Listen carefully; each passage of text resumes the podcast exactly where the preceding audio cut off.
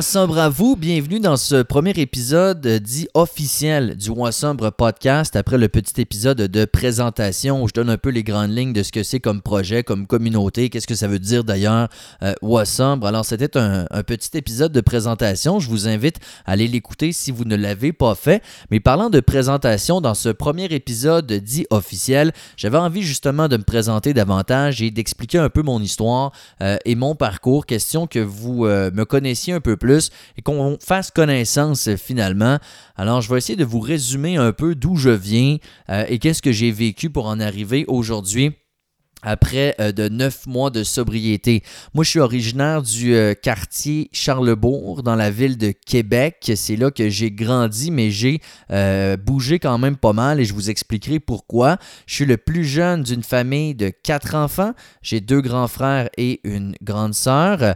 Euh, ma maman a été à la maison pendant la majeure partie de sa vie pour s'occuper de, ses quatre enfants parce que mon père, lui, a fait carrière dans l'armée. On a donc voyagé beaucoup à travers les différents postings. On s'est euh, promené euh, à Paris, entre autres. On a été en Ontario, à Kingston. On été à Saint-Jean-sur-Richelieu.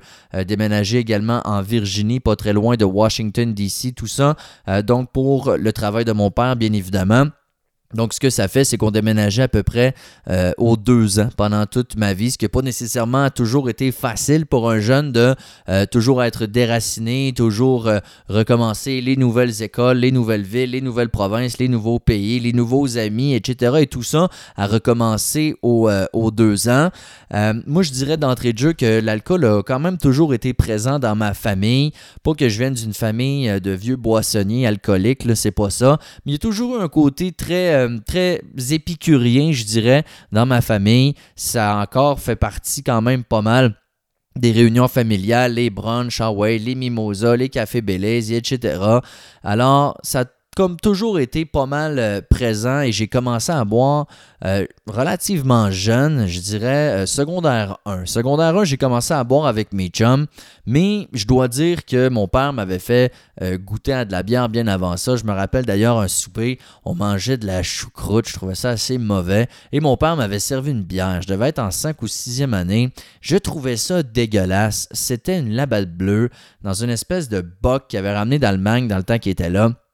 Et euh, c'est le premier souvenir que j'ai de ma première comme vraie bière. Et Seigneur que c'est dégueulasse. Hein? La première fois qu'on y goûte, et ça c'est quelque chose dont on reparlera, parce qu'est-ce qu'on développe un goût pour l'alcool?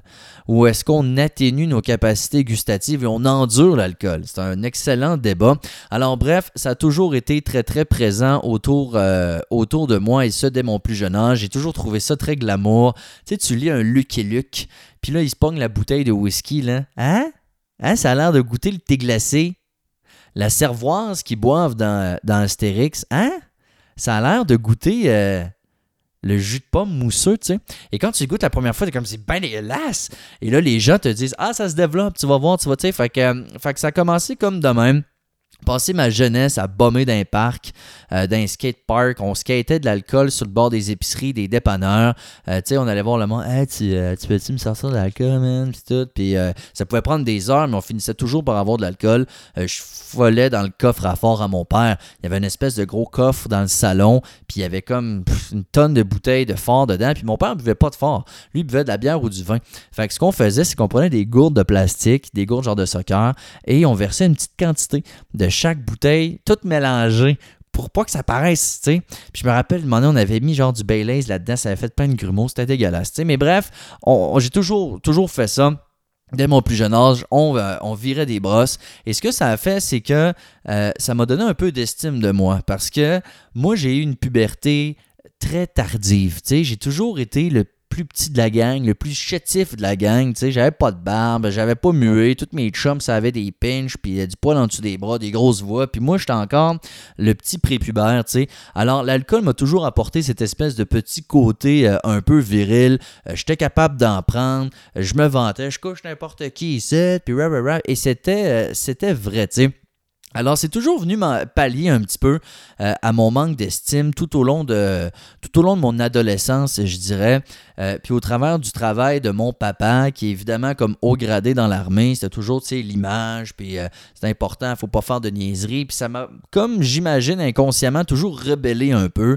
Fait que l'alcool et le pot, là, je vais le dire, ont toujours été très, très présents, et ce, dès mon plus jeune âge, entre autres à cause d'un gros, gros manque d'estime, je dirais, entre autres, relevé, à, ma, puberté tardive. Ça, ça a l'air drôle, mais gars, je, n'ai pas de filtre. OK, je dis, je dis la vérité. Et j'ai même trouvé d'où euh, vient l'élément déclencheur. L'élément déclencheur de ça. C'est incroyable. Je vais, vraiment vous raconter ça, OK? Euh, j'étais au camp de jour entre euh, la sixième année et secondaire 1 au Parc Plateau. Puis j'étais avec mes chums, puis euh, ben, ma gang, mon groupe.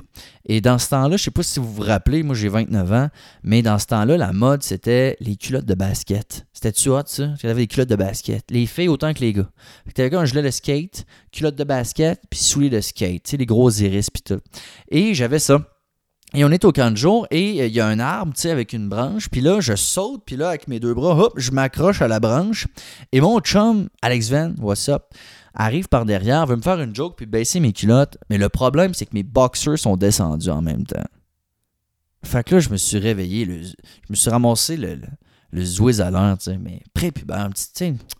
Puis tous mes chums ont vu ça, évidemment, toute la gang, tout le camp de jour a vu ça. Puis euh, c'était la fin des haricots pour moi. Je veux dire, ça a été incroyablement troublant comme événement.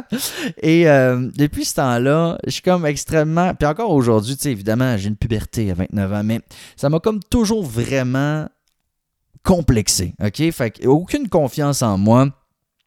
Et lorsque euh, je suis devenu un jeune adulte à 18 ans, j'ai quitté la maison. Ça, ça a comme pas vraiment changé. Puis là, ben, j'avais plus de parents vraiment, tu sais, pour me dire de pas faire ci, pas faire ça. Quoique j'ai toujours eu une excellente relation avec mes parents, mais euh, ça a comme pas aidé. Fait que je suis tombé dans une espèce de mode de vie, d'alcool, de party, de sortir, de ci, de ça, pendant euh, très très longtemps. Et euh, jusqu'à ce qu'une année, je vive une peine d'amour. Une peine d'amour assez incroyable avec une fille que j'adorais, gros coup de foudre. Euh, avec qui j'ai été comme de 17 à 23 ans, 24 ans. Et euh, lorsqu'elle m'a laissé, ça m'a vraiment, vraiment fracassé. Ça m'a détruit en mille miettes. Et ce que j'ai fait, c'est que je suis tombé dans l'alcool encore plus. comme si c'était pas déjà assez. Et ça a été un peu le début d'une déchéance. J'étais incapable de m'endormir le soir si j'avais pas bu euh, mes 6 bières, mes 2-3 joints. Puis ça, c'était la semaine la fin de semaine, je vous, je vous raconte pas, sincèrement. Ça a été des grosses, grosses années de déchéance, je vous dirais.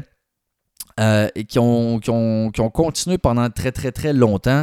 Là, je ne veux pas m'éparpiller trop là, sur ce qui s'est passé après, mais euh, c'est ça. Fait que j'ai vraiment euh, consommé beaucoup de la coke, du pot, de l'alcool pendant vraiment vraiment longtemps. Euh, jusqu'à ce que je rencontre ma blonde actuelle, euh, Rosalie, avec qui je suis encore donc euh, aujourd'hui, avec qui on a notre petit, notre petit coco Léo. Et c'est dans ces années-là où j'ai, dans les dernières années, où j'ai commencé à me questionner un peu sur ma relation avec l'alcool. D'ailleurs, je savais que j'avais un problème. Là. Ça, c'était pas, c'était pas une question dans le sens où ça a toujours été un peu ma marque de commerce, là, d'être le, le, boissonnier, le gars qui lève le coude, le gars qui est toujours partant, etc. Puis je le disais à qui voulait bien l'entendre, ah oui, je suis alcoolique, nanana. Puis tu sais, c'est quasiment rendu un running gag. Euh, alors, tu sais, je me disais, si la première étape de la guérison, c'est de l'admettre, j'ai aucun problème à l'admettre. Finalement, j'ai réalisé que c'est peut-être pas de l'admettre à ses amis autour d'une bière autant que d'accepter qu'on a probablement besoin d'aide pour s'en sortir, mais ça, c'est une autre histoire. Autre histoire dont on va parler dans le prochain épisode, où a commencé ma réflexion, comment ça a été, par où j'ai commencé, parce que non, ça n'a pas fonctionné du premier coup.